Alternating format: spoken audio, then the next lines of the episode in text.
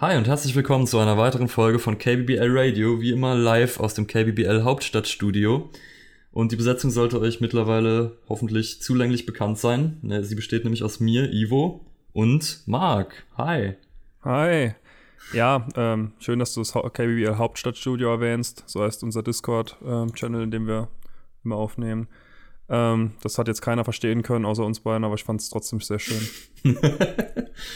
naja, okay, gut. Ja, was erwartet uns denn heute? Äh, heute erwartet uns Staffel 5, Episode 4. Äh, eine Folge auf Deutsch bekannt unter dem Namen Kampf um Bobo oder auf Englisch Rosebud. Den Titel habe ich lange nicht verstanden, aber ich habe dann recherchiert und habe rausgefunden, dass der Titel, also der englische, genauso wie eigentlich die ganze Folge eine Referenz zu Citizen Kane ist. Einem Film, der von vielen Leuten als der beste Film aller Zeiten gehandelt wird und den ich persönlich noch nie gesehen habe. Ich auch nicht. Ist aus dem Jahr 1941 und wir werden da noch ein paar Mal drauf zu sprechen kommen. Aber zuerst mal diesen Titel Rosebud wollen wir, glaube ich, mal kurz erklären. Das ist der Schlitten, der von einem alten Mann in der Kindheit sehr geliebt wurde, aber der musste ihn zurücklassen, als er von seinem Vormund vom Vermögensverwalter seines Vormundes eben abgeholt wurde und mit dem woanders hinging. Wohin, weiß ich leider nicht. Und da werden wir auch gleich sehen, da gibt es sehr viele Zusammenhänge zwischen diesem Schlitten und eben in diesem Fall Bobo, Mr. Burns Teddybär und eben Mr. Burns. Also ja. die ganze Folge ist wirklich halt, die ganze Grundprämisse ist gleich und ja, gucken wir mal, was die Simpsons draus gemacht haben. Genau. Aber zuerst geht es natürlich klassisch los mit dem Couch-Gag. Und der besteht diesmal daraus, dass die Simpsons reinkommen, aber die Simpsons sitzen schon da. Also klassisch. Also sie sitzen einfach schon da. Und äh, wo wir gerade beim Opening sind, wir hatten es ja letztes Mal von komischen Openings, wo ich gesagt habe, dass es das Opening gibt, wo überhaupt kein Couch-Gag und nichts ist, sondern die Folge direkt losgeht. Und jetzt äh, habe ich vor kurzem eine Folge gesehen, da war was noch Schlimmeres am Anfang. Nämlich es kam einfach dieses also der Schriftzug in den Wolken und dann wurde direkt auf den Fernseher geschnitten, wo dann diese Credits laufen. Das war super seltsam. Ich verstehe nicht, was, was das soll. Manchmal frage ich mich auch, was so Couch-Gags einfach sollen, die einfach nur was kaputt machen.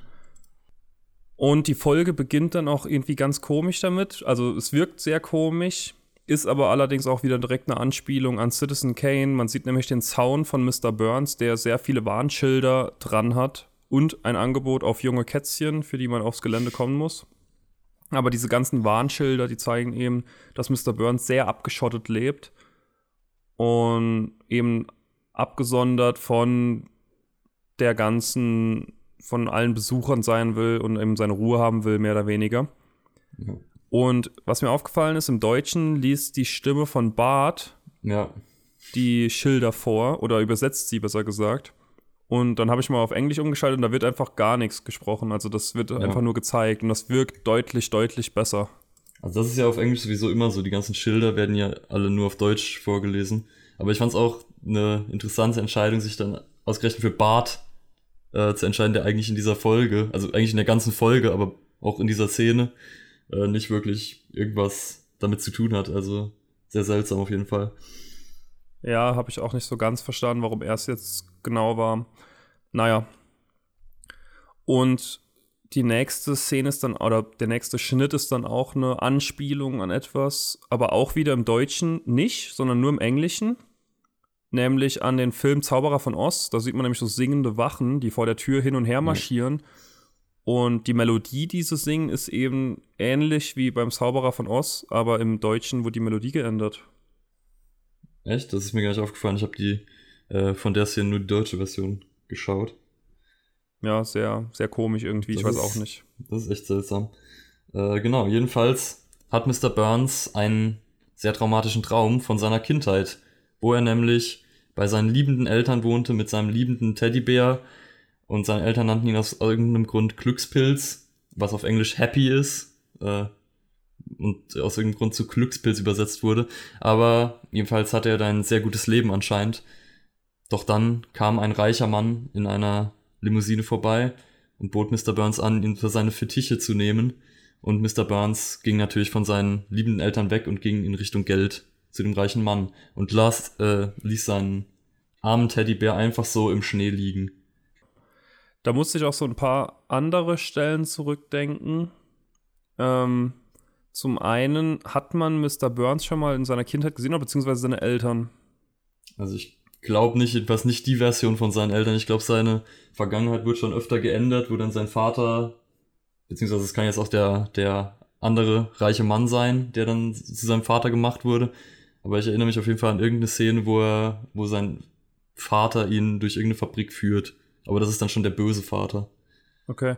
Ich kann mich nämlich an eine Stelle erinnern, wo er bei einem medizinischen Test sitzt und so einen Ausfragebogen bekommt.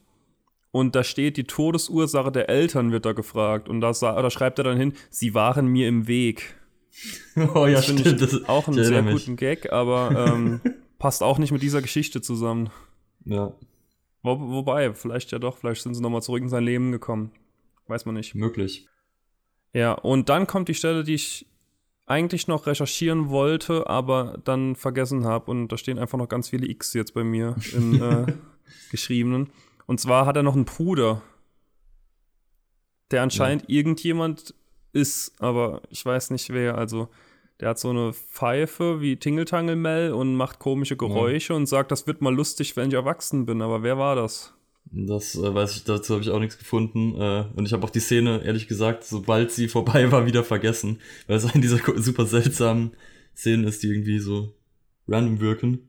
Aber ja, ich habe es nicht so wirklich verstanden. Okay. Falls, falls da jemand äh, das verstanden hat, die Anspielung, gern Bezug nehmen. Genau. Und dann wacht Mr. Burns auf und ist natürlich sehr traumatisiert von diesem Traum, weil er seinen Teddybär anscheinend sehr gerne wieder hätte. Und er lässt so eine Schneekugel fallen. Das ist, glaube ich, auch wieder eine Anspielung auf Citizen Kane. Und er ja. hat noch ganz viele andere Schneekugeln neben seinem Bett liegen, wie man das halt so hat. Und als Mr. Smithers dann reinkommt, sehr bestürzt und natürlich fragen will, was Mr. Burns hat, weil er sehr aufgeregt wirkt, sagt er, er hätte gar nicht Bobo gesagt, was der Name von dem Teddybär ist. Ich weiß nicht, ob wir das schon erwähnt haben, aber es ist natürlich Bobo. Da sagt Mr. Burns einfach, er hätte nur Lobo gesagt, was eine sehr alte, eine sehr alte Serie referenziert, nämlich Sheriff Lobo. Und dass Mr. Burns einfach nur davon traumatisiert war, dass diese Serie abgesetzt wurde. Ich glaube, so alt ist sie gar nicht. Sie ist irgendwann in den 80ern gewesen, aber die wurde nach zwei Staffeln direkt abgesetzt. Für mich ist äh, das sehr alt. Ja, für mich eigentlich auch, aber ich glaube, äh, im Vergleich zu Citizen Kane, der 1941 gelaufen ist, okay. ist er doch relativ jung. Ja, die ganze Serie heißt The Misadventures of Sheriff Lobo. Ja, und da fand, da, da war es mir eigentlich auch so egal, was der halt da meint mit Sheriff Lobo. Aber das wird relativ gut aufgegriffen. Ja. Zuerst wird noch gesagt, dass Mr. Burns Geburtstag vorbereitet wird zumindest. Also es wird nicht gesagt, dass er Geburtstag hat, sondern nur, dass er vorbereitet werden muss. Ähm, aber Mr. Burns ist das eigentlich mehr oder weniger egal, sein Geburtstag, weil er bekommt eh jedes Jahr immer nur irgendwelche reichen Sachen und nicht das, was er will. Teuren Sachen, nicht reichen Sachen. Jedenfalls ist Mr. Smithers da, oder Smithers da, ähm, kann das relaten, weil er bekommt auch nie das, was er sich wirklich wünscht weil er wünscht sich natürlich Mr. Burns. Und in seiner Vorstellung kommt Mr. Burns dann nackt mit so einer mhm. Schärpe aus einer Torte raus und singt für ihn. Ja, diese Szene hat mich, sich mir auch sehr unangenehm in die Netzhaut gebrannt. Weil ich besitze ja auch dieses äh, große Simpsons-Buch, wo jede Folge der 20, ersten 20 Staffeln drin ist. Und da sind auch zu jeder Folge Fotos und das ist ein Foto davon. Und äh, ich kannte die Folge nicht, aber ich wäre sehr traumatisiert von diesem äh, Foto. Denn ja, der nackte Mr. Burns ist, ist kein schöner Anblick. Naja, kann jeder für sich selbst urteilen. Ich persönlich finde es auch nicht ansprechend. Aber naja. Jedenfalls kommt jetzt die Anspielung, denn wir sehen, wie Homer wach wird und scheinbar einen ähnlichen Traum hatte, nur statt Bobo hat er wirklich von Sheriff Lobo geträumt. Also er hat einen Albtraum, dass das auch abgesetzt wurde und er ist da auch nicht mit einverstanden. Und das fand ich super witzig. Ja, das ist echt richtig gut. Allerdings genau. schaut er dann auf den Kalender und dann erschrickt er und der Tag ist eigentlich noch mehr gelaufen wie nach der Absetzung von Captain äh, Sheriff Lobo, nicht Captain Lobo. Denn Mr. Burns hat scheinbar auch heute Geburtstag dann auch. Denn die Mitarbeiter müssen jedes Jahr auch da mithelfen bei der Feier. Was ich nicht weiß, ja. ob das wirklich mit dem Arbeitsrecht einhergeht. Hm, ich glaube, ich weiß nicht, ob das Mr. Burns so wirklich interessiert. Also über die Jahre haben wir da schon einige Dinge gesehen, die da eher fragwürdig sind. Ich erinnere mich auch an irgendeine Szene, ich weiß nicht, ob das Mr. Burns Geburtstag war, aber an irgendeine andere Szene, wo auch die ganzen Mitarbeiter irgendeine Feier für ihn organisieren müssen oder irgendwie machen sie ein Theaterstück und alles. Äh, das wurde dann noch weiter ab, ad absurdum getrieben. Dahingegen ist es hier eigentlich noch relativ bodenständig. Also zuerst erinnert sich äh, Homer zurück, dass sie ja alle immer irgendwelche peinlichen oder jedenfalls schlechten Jobs machen müssen an Mr. Burns Geburtstag. Zum Beispiel, er musste die Pinata hochhalten und wurde die ganze Zeit nur von Mr. Burns geschlagen, der alte Klassiker. Und auch dieses Mal, fürcht, dieses Jahr fürchtet er wieder, dass er irgendwas Schlimmes machen muss. Und der Tag wird noch schlimmer, als er dann ins Kraftwerk kommt und leider die Kleiderbügel in seinem Hemd und in seiner Hose vergessen hat. Warum auch immer man Kleiderbügel in der Hose hat, aber das ist sein Ding. Und alle lachen ihn aus. Mr. Burns sieht das natürlich über die Monitore und denkt sich sofort, dass Homer doch der Richtige wäre, um das Bühnenprogramm zu machen für seine Party. Ja, er soll so einen Comedy-Auftritt hinlegen, weil er eben alle zum Lachen bringt. Auch wenn es nicht gewollt war in dem Fall, aber ich glaube, das ist Mr. Burns auch nicht so klar. Ja, und Homer plant dann eben diese Rede, die er halten soll. Aber ich glaube, er ist sich da auch nicht ganz im Klaren, was er da genau machen soll weil er schreibt eben eine Rede, in der er Mr. Burns eigentlich nur beleidigt. Ja. Das, das ist halt, halt für extrem witzig. Ja, es ist nicht mal so randmäßig oder so. Also auch das würde Mr. Burns wahrscheinlich noch nicht verstehen, aber es sind einfach wirklich so Beleidigungen einfach. ja, und er will sich auch ein böses Gesicht auf den Hintern malen und eine Parodie auf Mr. Burns damit machen. Das ist, ja, ich weiß nicht, ob das an so einem, bei so einem alten Mann auf dem Geburtstag gut ankommt. Ja. Und dann kommt ein schöner Zwischenschnitt oder Szenenübergang. Es fliegt nämlich so eine Zeitung durchs Bild, wie man es auch kennt schon, auch von Simpsons kennt. Und da sieht man Mr. Burns relativ random drauf, wie er mit dem Teufel Geschäfte macht. Und das ist auch ein ganz ja. schönes Bild vom Teufel. Ja, der so einen Scheck überreicht. Ja. Genau. Und dann ist auch schon der Tag des großen Auftritts, beziehungsweise der Abend gekommen, wo Homer dann das Ganze präsentieren soll. Und Homer ist ein guter äh, Character Actor, denn er beleidigt jetzt alle nur noch. Und zwar zum Beispiel Marge, nennt er irgendwie Dummkopf oder sowas. Und Flanders, der, den ihr aus irgendeinem Grund sieht in dieser Folge, äh, dem sagt er, er stinkt wie Mist. Und Flanders sagt daraufhin seine Dinnerparty ab. Ja, aber er bedankt sich auch dafür, dass ja. Homer ihm mitgeteilt hat. Natürlich. Und dann ist so ein Türsteher auch vor der Tür bei Mr. Burns Party und der lehnt eben gegebenenfalls Leute ab, denn es dürfen keine Vorbestraften auf die Party kommen. Richard Nixon und Ronald Reagan, die ehemaligen beide Präsidenten, soweit ich ja. weiß, dürfen herein. Die haben noch beide so ein großes Geschenk dabei. Aber Jimmy Carter und George Bush, ebenfalls beide ehemalige US-Präsidenten, dürfen nicht rein, die müssen draußen bleiben. Ja. Die Armen. Ja, tun mir ein bisschen leid. Genau. Verpassen dann, eine, eine ganz schöne Sause. Ja. das ist eine Sause, mein lieber Mann. Nee, aber dann geht die Party auch schon los und zwar mit einer Slideshow mit Bildern aus Mr. Burns Leben, beziehungsweise eigentlich nicht aus Mr. Burns Leben, weil es sind einfach nur irgendwelche Bilder aus der amerikanischen Geschichte oder halt irgendwelche berühmten Bilder, wo dann einfach Mr. Burns reingefotoshoppt wurde. Also dieses ganz ber berühmte Bild von diesen vier Soldaten, die die amerikanische. Flagge hochhalten zum Beispiel. Das sind sechs Soldaten. Sechs die hissen die Flagge auf Iwo Jima. Das ist eine japanische Insel mitten im Pazifik. Ja. Und die Soldaten haben alle das Gesicht von Mr. Burns. Ich glaube, auf der Flagge ist auch Mr. Burns Gesicht drauf. Also, ja, es kommen sehr viele solche Bilder und dann am Ende noch ein Bild von Mr. Burns als Kind mit dem Teddybär Bobo. Wobei ich mich frage, ob in Mr. Burns Jugend so, so weit her, wie die zu sein scheint, es überhaupt schon Bilder gab. Ja, weiß man nicht. Scheinbar schon. Und das war wohl auch in seinem Gepäck drin, dass er mitgenommen hat zu dem ähm, reichen Mann, wer auch immer ja. das war. Und er hat auch für Musik gesorgt auf seiner Party, nämlich die, die Ramones treten auf und beleidigen ihn auch irgendwie durchgehend und die Gäste. Also irgendwie ist das da in Mode, dass da beleidigt wird einfach auf den Geburtstagspartys. Halt Woraufhin- edgy. Ja. Woraufhin er dann die, die Rolling Stones einfach umbringen lassen will. Ja. Wobei die Ramones ja. aufgetreten sind, aber ist ihm egal. Das finde ich auch sehr schön. Genau. Und dann kündigt Mr. Smithers an, dass jetzt das Comedy-Programm kommt, aber zuerst hat er noch eine andere Nachricht, nämlich auf dem Parkplatz wurde gerade leider ein Welpe überfahren. Und äh, jetzt viel Spaß mit der Comedy. Und das ist natürlich ein ziemlicher Stimmungstöter. So angekündigt zu werden, wünscht sich kein Comedian, denke ich. Und alle sind nur traurig im Publikum und Homer will gute Stimmung machen, wird aber angeschrien aus dem Publikum, dass er das Ganze mal ernst nehmen soll. Und deswegen hat er gleich ein schwieriges Poke ja, Pokémon, genau. Publikum. Was? Egal. Ähm, und als er anfängt, Mr. Burns zu beleidigen und er bei jedem Wort, das irgendwie negativ ist, schon anfängt, aus der Menge zu schreien, da wird es langsam eng für Homer und er muss jetzt schon seine gute Parodie auspacken und lässt die Hose runter, wo er sich das böse Gesicht drauf gemalt hat und macht.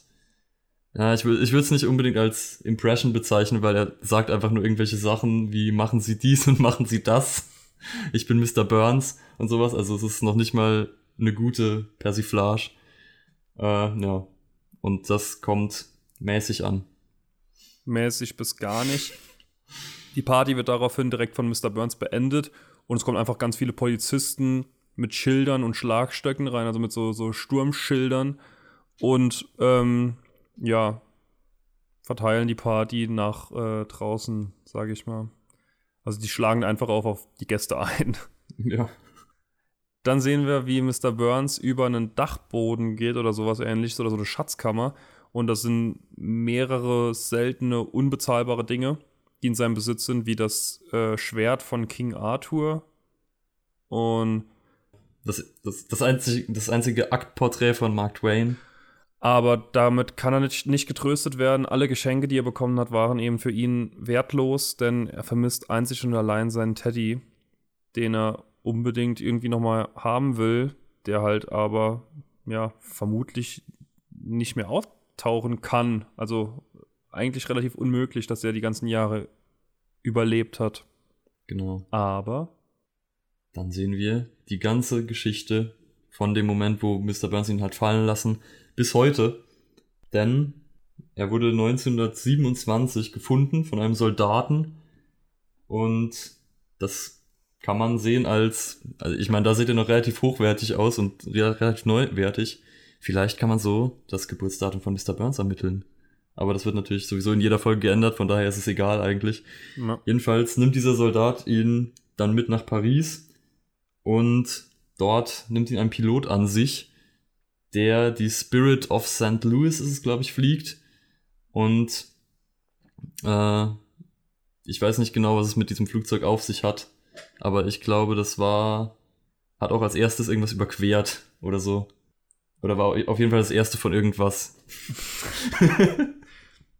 irgendwas hat das Flugzeug gekonnt scheinbar. Ja. Und aus eben diesem Flugzeug wird Bobo dann rausgeworfen, warum auch immer. Also er wirft einfach am Eiffelturm, wirft er dann den Bären raus und Adolf Hitler fängt ihn. Genau. Auch völlig random. ja.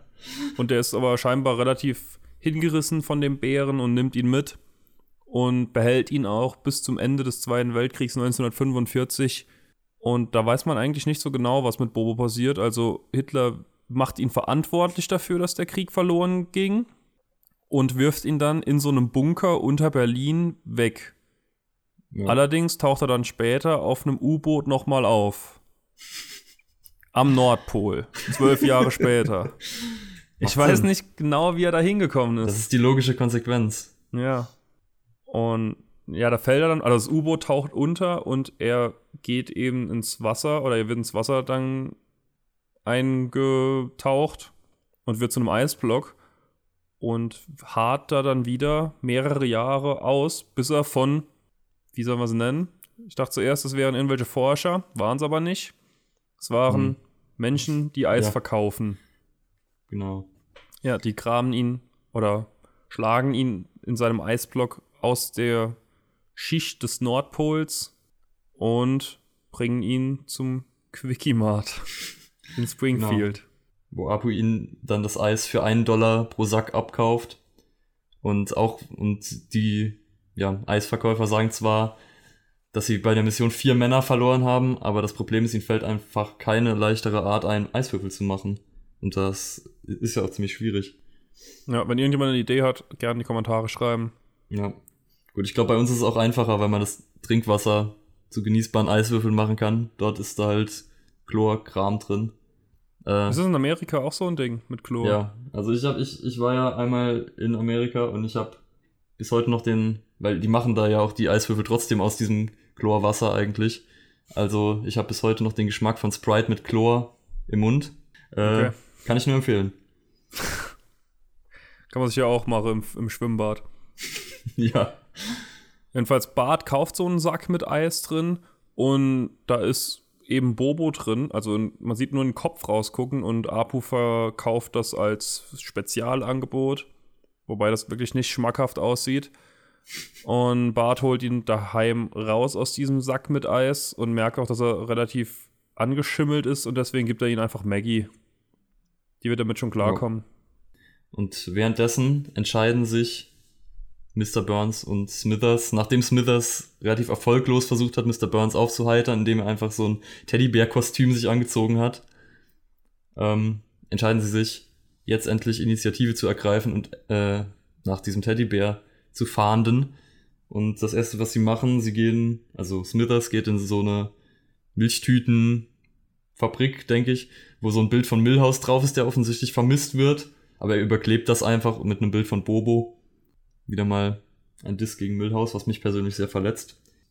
Ja, es wird insgesamt viel, viel über Bobo berichtet, auch in den Nachrichten wird Bobo als vermisst gemeldet und Maggie, die direkt vor dem Fernseher mit Bobo spielt, äh, ist eigentlich ein ziemlich deutliches Zeichen, aber Homer, der sich das Ganze anschaut, begreift es einfach nicht. Sogar als Maggie den hochhält vor das Bild, das gerade von Bobo im Fernsehen ist, begreift es immer noch nicht und will einfach, dass Maggie ihn wegholt. Ja, und er merkt dann auch, dass der Bär ziemlich verschimmelt ist und relativ alt schon so sein scheint. Und da denkt man zuerst kurz, er hätte einen Gedankenblitz und denkt, kombiniert das Ganze diesen Bären, der vermisst wird und der Bär, der ähm, ziemlich eklig und alt ist. Aber nee, er hat nur Hunger bekommen und macht sich was zu essen. Auch Frink will helfen und er hat so einen riesigen Roboterbär gebaut, der ziemlich gruselig aussieht und auch überhaupt nicht wie Bobo. Der hat so weißes Fell, rote Augen, also es ist nicht wirklich, nicht wirklich süß. Und er hat ihn auch irgendwie falsch programmiert, weil er, ja, wie jeder Roboter versucht Menschen umzubringen. Und er kann ihn auch nicht stoppen und er rennt dann, der Roboter rennt dann einfach irgendwie ins Haus rein, durch die Wand. Also das Ganze hat auch nicht geholfen. Aber eine Kette an absurden Geschehnissen im Hause Simpson führt dazu, dass Homer es doch noch begreift, dass sie den Teddybär von Mr. Burns im Haus haben. Nämlich irgendwie, Lisa ist gerade am Meditieren im Wohnzimmer und hört irgendwie so mystische Musik, so, so irgendwie keine Ahnung, inspirierende Musik und irgendwie eine Lampe fällt um und beleuchtet Bobo, der gerade am Aquarium sitzt, an dem Aquarium, das sie manchmal haben. Und das Ganze sieht dann Homer und wird endlich auf Bobo aufmerksam. Ja, und sie machen Pläne, was sie mit dem Bär anstellen sollen nun. Ob sie Mr. Burns erpressen oder ob sie einfach nur Geld verlangen wollen direkt. Oder ob sie es ihm einfach bringen, weil er ihn so liebt und dann halt den Finderlohn verdoppeln lassen. Also der Vorschlag kommt sogar von March. Ja. Da sind sie alle auch ein bisschen überrascht. Aber ja, äh, Homer holt dann den Bär und geht dann hin und zeigt ihm, dass er eben Bobo gefunden hat. Aber Mr. Burns kann ihm leider kein Geld anbieten, weil er hat momentan nicht so viel da und da bricht die Decke über ihm durch und es fall, fällt so ein ganzer Schatz auf ihn runter mit einer Krone, die genau auf seinem Kopf sitzen bleibt. Und ja, da benutzt er dies als Ausrede, damit die, dass das Haus auch schon baufällig wird und so. Aber Homer ist ein eiskalter Geschäftsmann und weiß, dass man das erste Angebot, das er macht, immer ablehnen sollte. Und das erste Angebot, was Mr. Burns macht, ist, ob er was trinken will. Und Homer sagt entschlossen nein. Und mit dieser eiskalten Strategie erwischt der Burns kalt. Und er kommt bei den Simpsons zu Hause vorbei, um weiter zu verhandeln. Und Homer verlangt eine Million Dollar und karibische Inseln. Und Mr. Burns willigt ein. Und Homer will gerade Maggie den verschimmelten alten Bären abnehmen. Da bemerkt er, dass Maggie sehr an ihm hängt und sie fängt an zu weinen und das kann Homer natürlich nicht gut haben. Und deswegen gibt er ihr einfach den Bär zurück und schlägt das Angebot quasi aus. Ja, da finde ich sehr schön, da sieht man wieder diese, diese Beziehung zwischen Homer und Maggie, die man eben ganz selten, aber wenn dann immer sehr intensiv sieht. Ja. Das fand ich sehr schön. Weil ihm, also er kriegt wirklich ein richtig krasses Angebot, gerade für diesen ekligen, ja. verschimmelten Bären. Aber Maggie ist, hängt irgendwie an dem und deswegen ist ihm das wichtiger als eine Million Dollar und eine eigene Insel. Ja, Wobei man davon ausgehen kann, dass das Kind das vermutlich gut verkraftet hätte, wenn es den Bär abgegeben hätte. Ja, vermutlich. Und als Mr. Burns dann geht, schließt Homer dieses Thema für sich auch ab mit, wer braucht das Geld schon? Und in dieser Sekunde fährt Grandpa durch die Hauswand und erklärt, dass er drei Menschen überfahren hat, aber keine Haftpflichtversicherung hat. Ungünstig. Ja, das ist zutiefst ungünstig, ja. Und jetzt ist für Burns und Smithers auch der Spaß endgültig vorbei. Und sie versuchen mit unlauteren Mitteln sich irgendwie diesen Bären zu ergattern. Sie gehen nämlich aufs Haus von Flanders, also aufs Dach von Flanders, und spannen so eine Leine rüber und wollen sich sehr kompliziert, sie sind auch als Ninjas verkleidet und sie wollen sich da jetzt mit so Seilrollen-Dingern rüberrollen. Aber Smithers ist anscheinend zu schwer und sie bleiben einfach so in der Mitte hängen und müssen dann von der Feuerwehr gerettet werden. Und Nachdem also, sie Blenders erstmal ausgenockt haben mit Betäubungsgas, ja. der aus seinem Dachfenster rausgeguckt hat. Dabei wollte er ihnen nur helfen. Wie man kennt. Ja, Marge also, bietet ihnen sogar noch Kakao an. Also, die ja. haben das mitbekommen, dass da passiert ist zwischen den Häusern. Aber das hält Mr. Burns und Smithers nicht ab, einen neuen Versuch zu starten. Und dann kommt meine Szene der Folge. Sie ja. machen das so Mission Impossible Possible-mäßig und haben so Saugnäpfe an Händen und Füßen und sind an der Decke der Küche der Spring, äh, der Simpsons. Warum auch immer. also, sie hätten auch einfach den Boden benutzen können, wenn sie schon im Haus drin sind. Das Aber ist sie richtig. irgendwie an der Decke und Homer kommt nachts rein und holt sich 64 Scheiben Schmelzkäse, von denen ich nicht mal denke, dass das so viel ist. Nee, eigentlich nicht. Also so schnell wie er sie isst, würde man denken, dass das eigentlich schnell geht. Aber er hat anscheinend doch relativ lange dafür gebraucht. Er sitzt nämlich bis zum Morgengrauen dort. Und dann kommt auch Marge rein und fragt ihn, ob er die, ganze Nacht Käse gegessen hat. Homer denkt, er wäre blind. Und Smithers und Burns können es nicht mehr, können, können sich nicht mehr halten und fallen runter und grüßen sie einfach mit Guten Morgen und gehen dann einfach raus. Also auch die kriminelle Taktik hat leider nicht funktioniert. Aber jetzt so 64 Scheiben Schmelzkäse. Das ist schon viel. Aber. Ich meine, es ist viel, aber er hat sie eigentlich relativ schnell gegessen. Ja, also ich denke jetzt so gerade insgesamt dran, ist das, ist das ein Ding, so. was man machen kann? Ich habe keine Ahnung. Es klingt schon super pervers und eklig, also, aber ich denke, es ist möglich, ohne dass man blind wird. Ja, also ich bin nicht der Typ, der einfach so rohen Schmelzkäse essen würde. Nee, ich auch nicht, aber. Egal wie viele Scheiben, aber. Also schon eklig, aber machbar, denke ich. Ja, ist Also okay. hat er übertrieben, da hat er übertrieben, glaub. Ja. Dem geht's schon wieder besser. Leute kommen jedenfalls im Kraftwerk auch zu ihm, die man nicht kennt, die er scheinbar auch nicht kennt. Die wollen ihn nur angucken und sehen, wer so dumm war, dass er Geld ausgeschlagen hat, für ein Kind glücklich zu machen. Und ja, er lässt sich halt einfach angucken, er bleibt da sitzen und sagt, dass er das ist. Und schlimmer kann es eigentlich auch nicht mehr werden, bis dann eine Durchsage im Kraftwerk kommt, dass sich Homer Simpson melden soll für schlimmere Arbeit. Ja, und die schlimmere Arbeit ist, dass er irgendwo in den Untiefen des Kraftwerks von irgendeinem Typen, der sehr mittelalterlich aussieht, rumgepeitscht wird und er muss ein Rad drehen, von dem wir dann sehen, dass es so eine so ein Regal, auf dem Muffins stehen in der Kantine, einfach dreht.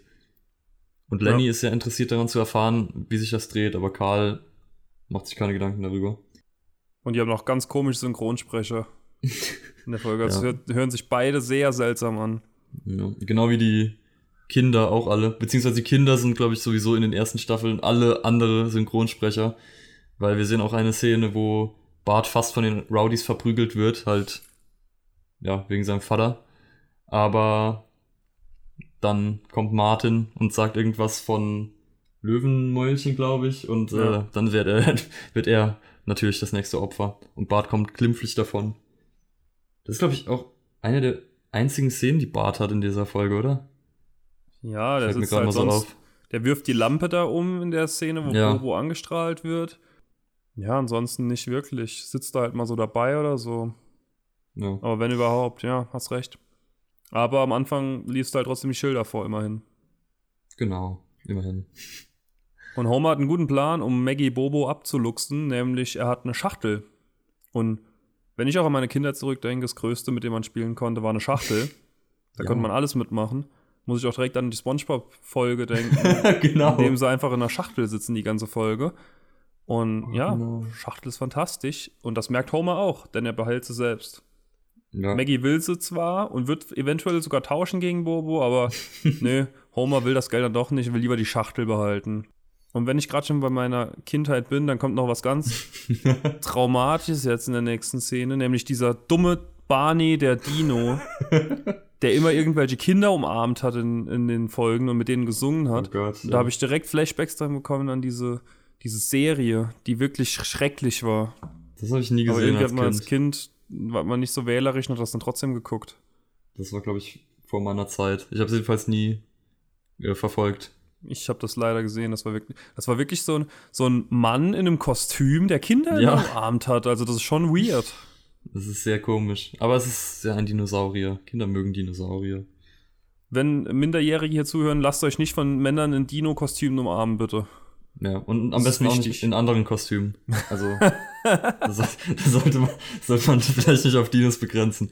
Äh, jedenfalls schaut das Homer zusammen mit Maggie und Homer ist sehr fasziniert davon, als dann plötzlich sich das Programm ändert und Mr. Burns im Fernseher erscheint und Homer androht, dass wenn er nicht sofort den Bären in seine Obhut gibt, dass er dann für immer das Fernsehen besetzt. Und Homer schaltet einfach um auf irgendeinen so Soul-Sender, glaube ich, wo dann aber Mr. Burns auch hinrennt. Und dann schaltet er wieder um zu Kanal Ocho, wo, wie wir alle wissen, der Hummelmann ist und gerade ein sehr großes Jojo hat. Äh, und Mr. Burns schubst ihn einfach weg, was ich echt gemein finde. Das hat er wirklich nicht verdient. Und sagt nun seine große Drohung, nämlich, dass solange Homer den Bären ihm nicht gibt, dass er so lange das Fernsehen kontrollieren wird und außerdem alles Bier, also alle Bierlieferungen umgeleitet hat. Das heißt, es gibt kein Fernsehen und kein Bier. Und da musste ich sofort an die äh, The Shining Parodie denken, wo genau das Homer in den Wahnsinn treibt. Also ist das natürlich echt eine wirksame Drohung. Ja. Und auch für andere Bewohner von Springfield ist das eine wirksame Drohung, denn sie sollen sich an Homer eben wenden, wenn sie damit ein Problem haben. Und genau in dieser Sekunde klingelt es direkt auch schon bei den Simpsons daheim. Und Barney steht vor der Tür mit einer Pistole, die er auf Homer richtet und sagt, er soll ihm den Bären zurückgeben. Aber Homer nimmt das nicht ernst, weil er kennt Barney halt. Wurde auch, glaube ich, eingeleitet als der beste Freund Homers am Ja. Anfang. Aber da hat man auch irgendwie nie so die enge Bindung dazwischen gesehen, außer vielleicht beim Astronautentraining. ja, und Homer nimmt das nicht ernst, schließt die Tür vor Barneys Nase und ein Schuss löst sich bei ihm, gefolgt von einem Frauenschrei und Polizeisirenen. Also irgendwas Ja. ist da noch passiert, aber wir erfahren nicht, was es war. Dann nochmal ganz kurz zurück diese, zu dieser Szene mit den Rowdies, die du angesprochen hast. Ah, stimmt, die kommt jetzt erst. Die kommt jetzt. Richtig, richtig. Und zwar sagt Nelson, dass sein Vater kein Bier mehr bekommt wegen dem Vater von Bart. Und da ist scheinbar auch Nelsons Vater da noch da, weil das ist ja auch so ein Ding, dass Ja. der eigentlich nicht da ist. Das stimmt. Dass der gab ja Zigaretten holen ist. Ja, es gab ja auch irgendeine Folge, wo sein Vater dann wieder zurückgekommen ist. Das hat aber anscheinend auch nicht lang gehalten. Äh, Nee, der ist während der Folge auch nochmal gegangen. Natürlich, muss er ja. Ja, stimmt. Ich glaube, da gab es sogar der- der zwei, wo der auftaucht. Ja, ja, doch, stimmt. Ich, ich erinnere mich, glaube ich, noch an irgendeine neuere Ja. Folge, wo er auch nochmal da war. Ja, was auch in Springfield halt am Tagesgeschäft ist, ist ein wütender Mob. Und er kommt dann natürlich auch und sie stürmen das Haus und wollen Bobo holen, damit eben dieser Spuk ein Ende hat. Aber als sie dann sehen, wie es Maggie damit geht oder wie traurig Maggie aussieht, als sie ihr Bobo aus der Hand reißen, gibt enf- einfach die Stadt den Bären wieder zurück. weil sie alle gemeinsam Mitleid mit ihr bekommen und sagen, ach komm, was ist aus uns geworden? Und der wütende Mob, der löst sich nicht auf, die wollen eben noch zusammen irgendwas anderes jetzt machen und gehen vors Krankenhaus singen. Ja. Sie haben ihre negative Energie in etwas Positives verwandelt. Ist doch schön. Ist wunderschön. Und jetzt ist für Mr. Burns der Punkt gekommen, wo er ein gebrochener Mann ist und er zu Homer gehen muss auf den Knien, beziehungsweise er geht nicht selbst auf den Knien, sondern er schickt Mr. Smithers vor, der sich dann auf die Knie wirft vor ihm und ihn anbettelt. Also so dramatisch ist es dann doch wieder nicht, dass er es selbst macht. Aber Homer sagt, der Bär gehört nicht ihm, sondern er gehört Maggie. Und deswegen muss er mit Maggie verhandeln. Und Mr. Burns geht dann sofort in den Sandkasten und versucht mit Maggie zu verhandeln. Und Maggie bietet ihm zuerst ihren Schnuller an, den nimmt er dann auch an, wird dann sofort fotografiert von einem Paparazzi und äh, bereut es sofort. Ja. Dann versucht er Maggie den Bären abzunehmen, verliert und es kommt wieder der Paparazzi, der nochmal ein Bild macht. ja. Und ja, dann ist er so ein bisschen. Also er gibt auf und sagt, er, sie soll sich eben besser um ihn kümmern oder ihn nicht links liegen lassen wie er damals. Er soll, sie soll nicht denselben Fehler machen. Da kommt Maggie herangekrochen auf ihren Knien und gibt ihm Bobo. Und das bewegt Mr. Burns so sehr, dass er verspricht, von jetzt an nur noch nett und freundlich zu sein. Und er sagt Smithers auch, er soll das sofort aufschreiben. Aber Smithers hat leider gerade kein Papier dabei. Aber das macht ja nichts, weil Mr. Burns wird sich mit Sicherheit dran erinnern. Mit Sicherheit. Wie wir 25 Folgen lang sehen werden, nee, er hat's vergessen. ja. Dafür wird er aber auch von Maggie noch erschossen später, also ist in Ordnung, denke ich. Ich glaube, sie sind quitt. Ja, ich denke auch. hat alles seine Richtigkeit, hat seinen normalen Lauf genommen. Ja, insgesamt ist diese Szene sehr interessant, wenn man das im Kopf hat, dass Maggie später Mr. Burns erschießt, weil auch dieses Gerangel um den Teddybär ist ja auch eigentlich genauso wie in der Folge. Das wird ja auch da nochmal aufgegriffen dann, glaube ich. Ja.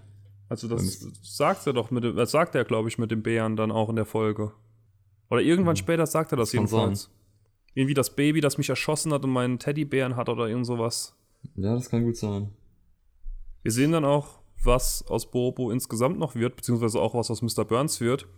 Denn eine Million Jahre nach Christus findet Burns nochmal Bobo, der irgendwie unter so einem Steinhaufen gelegen hat, weil ganz viele Affen haben ihn ausgegraben und es ist so eine Planet der Affenwelt, die komischerweise von Homer-Klonen irgendwie ähm, äh, bearbeitet wird, der als Sklave dient oder die als Sklaven dienen. Und ja, so endet die Folge. Ja. Und die Simpsons sind sich auch nicht sicher, ob das jetzt ein gutes oder ein schlechtes Ende war. Es war wohl einfach nur ein Ende. ja. Denn sie haben weder eine karibische Insel noch Geld bekommen für Bobo. Traurig. Und Echt in der Zukunft ist Mr. Smithers ein Roboterhund. Mit aber dem gleichen Kopf, den er jetzt schon hat. Ja, Mr. Burns ist so ein Roboter mit auch einem Kopf, den wir auch so aus Futurama so ein bisschen kennen, so ein, ja. so ein Gefäß mit einem Kopf genau. drin eben und unten drunter ein Roboter. Das war sehr ja, Futurama angehaucht auch irgendwie so ein bisschen. Ja, schon. Genau, und damit endet dann die Folge mit dieser sehr dystopischen Zukunft. Ja. Die Folge wurde sich übrigens gewünscht von Jonas. Vielen Dank dafür. Vielen Dank. Und wie fandest du die Folge, Ivo? Äh, ich fand die Folge sehr schön. Also es war natürlich wieder ein absoluter Klassiker, Staffel 5. Das sind die Anfänge. Und insgesamt diese ganze Story von Mr. Burns, der immer, wo es immer weiter eskaliert, wo er halt zuerst versucht zu verhandeln, dann kriminell wird und dann das ganze Fernsehen übernimmt. Äh, vor allem das, den letzten Teil, finde ich äh, sehr cool. Und insgesamt diese ganze Geschichte um, um Bobo, die so dramatisch ist. Und es sind ja. außerdem auch ziemlich viele gute Gags in der Folge. Ja, ich fand es auch sehr gut. Da war ja dann auch noch, im Fernsehen zuerst, dass Mr. Burns wirklich nur so durchläuft und irgendwie halt äh, sagt, was er will. Aber später hatten er und Smithers dann ja auch wie in so einer Sitcom dann miteinander genau. gesprochen und so. Stimmt, das war schon ja. ganz cool dann. Also, das hat mir auch gut gefallen. ja, es waren auch sehr viele Anspielungen drin. Auch halt an dieses, allein dieses Bild da, da habe ich mich ein bisschen dann reingelesen, was da war halt. Also, sowas finde ich immer ganz interessant. Also mhm. dieses, äh, diese Fahnen, dieses Fahnenhissen. Ja. Und ja, sehr gute Folge. Ich bin ja nicht so ein Fan von den ersten fünf, sechs, sieben Staffeln. Also bei, das geht ja erst so So 12, 13, 14, das ist ja so die, Ja. wo man durchgehend immer wieder einen Lacher drin hat. Aber trotzdem war die Folge hier auch schon sehr, sehr, sehr stark, fand ich. ja. Aber ich finde schon ab Staffel 5 fängt es auch schon an. Also die ersten paar Staffeln finde ich auch nicht so gut. Aber dann ab Staffel 5 wird es echt immer besser eigentlich. Ja, Bis zu einem gewissen Punkt, über den sich Historiker streiten. da müssen die mal wohl noch mal ein bisschen historieren. Ähm, mal sehen, ob wir bis nächste Ja. Woche neue Infos haben. Falls nicht, dann, ähm, sorry. Ja, Auf jeden Fall, vielen Dank fürs Zuhören. Vielen Dank. Bis nächste Woche. Ciao. Ciao.